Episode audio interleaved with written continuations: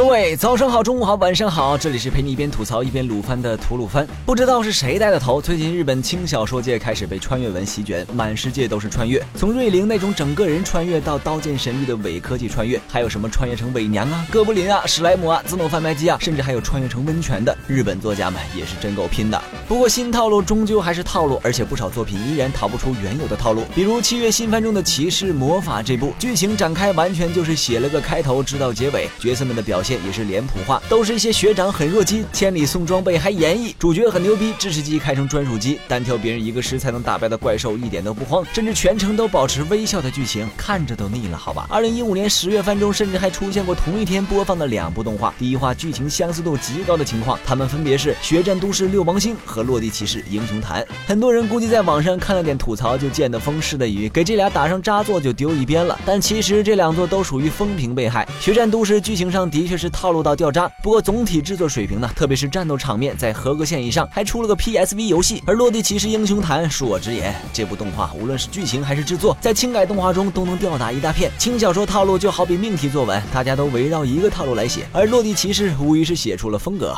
《落地骑士英雄坛》由银链与 Nexus 联合制作，动画监督毫无疑问由银链的看家监督大沼新兼任。OP 只有红白黑灰四色，线条简洁，监督风格浓厚，给人的印象冲击比那些飞来飞去又是爆炸又是 biu biu 的混乱 OP 高到不知道哪儿去了。基本上看过都不会忘记酒井干雄那鼻音略重的嗓音，以及男主那最后一刀。先来说说为什么卢哥觉得这部作品不仅仅是命题作文。乍眼一看，第一话套路何止眼熟，撞见换衣服、决斗、男主赢、女主发情，还有妹妹倒贴线吻，教科书式的 introduction 呢。不过看下去你会发现，首先男主一改其他男主那种优柔寡断、人看人想做的垃圾男性格，转而成为了三观正、情商高、不矫情的真汉子。喜欢女主就大声告白，第四话就自断后宫路线，而且打架全凭实力，待人谦逊不装逼，智商全程在线，狂赚观众好感。如果作为一名男性观众更喜欢这一类型的男主角，让那些个软妹倒贴还装疯卖傻的娘炮们一辈子当处男去吧。女主作为本片唯一指定的福利担当，肉当然是有的，但包括她在内的女角色们也都不是花瓶。原作中。女主强到能吊打男主以及某挂笔以外所有的角色，包括号称年轻一辈最强的男主他哥。虽然偶尔会花痴一下，但更多时候的作用是鼓舞男主走出低谷，最终以人格魅力获得观众们的认可，而不是卖个萌卖点肉的三俗套路博取好感。两人深情告白时的约定居然是决赛见，然后把对方打趴，如此耿直，难怪第一卷告白到了第九卷才啪啪啪。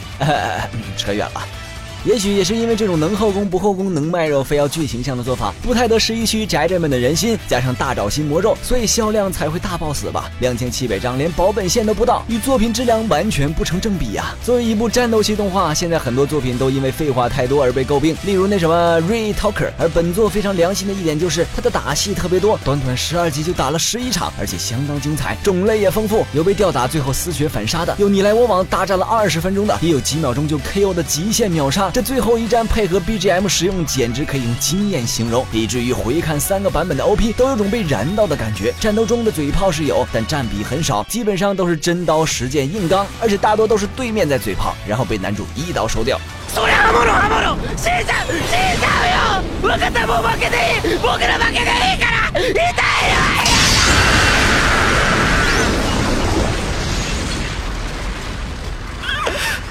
在此感谢松冈的卖力演出。但就动画而言，本作与其说是个战斗番，其实更像是一个运动番。只不过运动项目是拿剑互怼而已，中间牵扯到一些政治问题不是重点。最后一话之前的男主的实力并没有变化，所以主角的成长也不是重点。整部番的重点是神他妈永不言败、公平竞技的体育精神，以及看看男女主角如何疯狂撒狗粮。精彩的战斗也难免沦为配菜。喜欢看神仙打架、狗粮乱撒、福利卖肉或者爽文题材又没看过本作的观众，把本作放到近期必补名单就对了。推荐补番指数五颗星。今后吐鲁番会继续向大家推荐那些值得补或者追的作品。本节目视频版本，请关注鱼子酱微信公众号收看。娱乐的娱，黑子的子，欧尼酱的酱。我们的 ID 是鱼子酱，开头手写字母小写 YZJ 加数字七四七。最后又到了每期一次的抽奖环节，本期的奖品是由资源仓送出的手持猫耳小风扇一个，四色任选。夏天出行总得备一把小风扇，虽然可能没有什么卵用，只需关注鱼子酱官微，转发本期节目视频即可参与抽奖，获奖名单将在微微博公布。你还能在资源仓找到更多更好玩的动漫周边，吃的穿的摆的用的啥都有，快来买爆吧！那么本期节目就到这里，让我们下期再见，拜拜。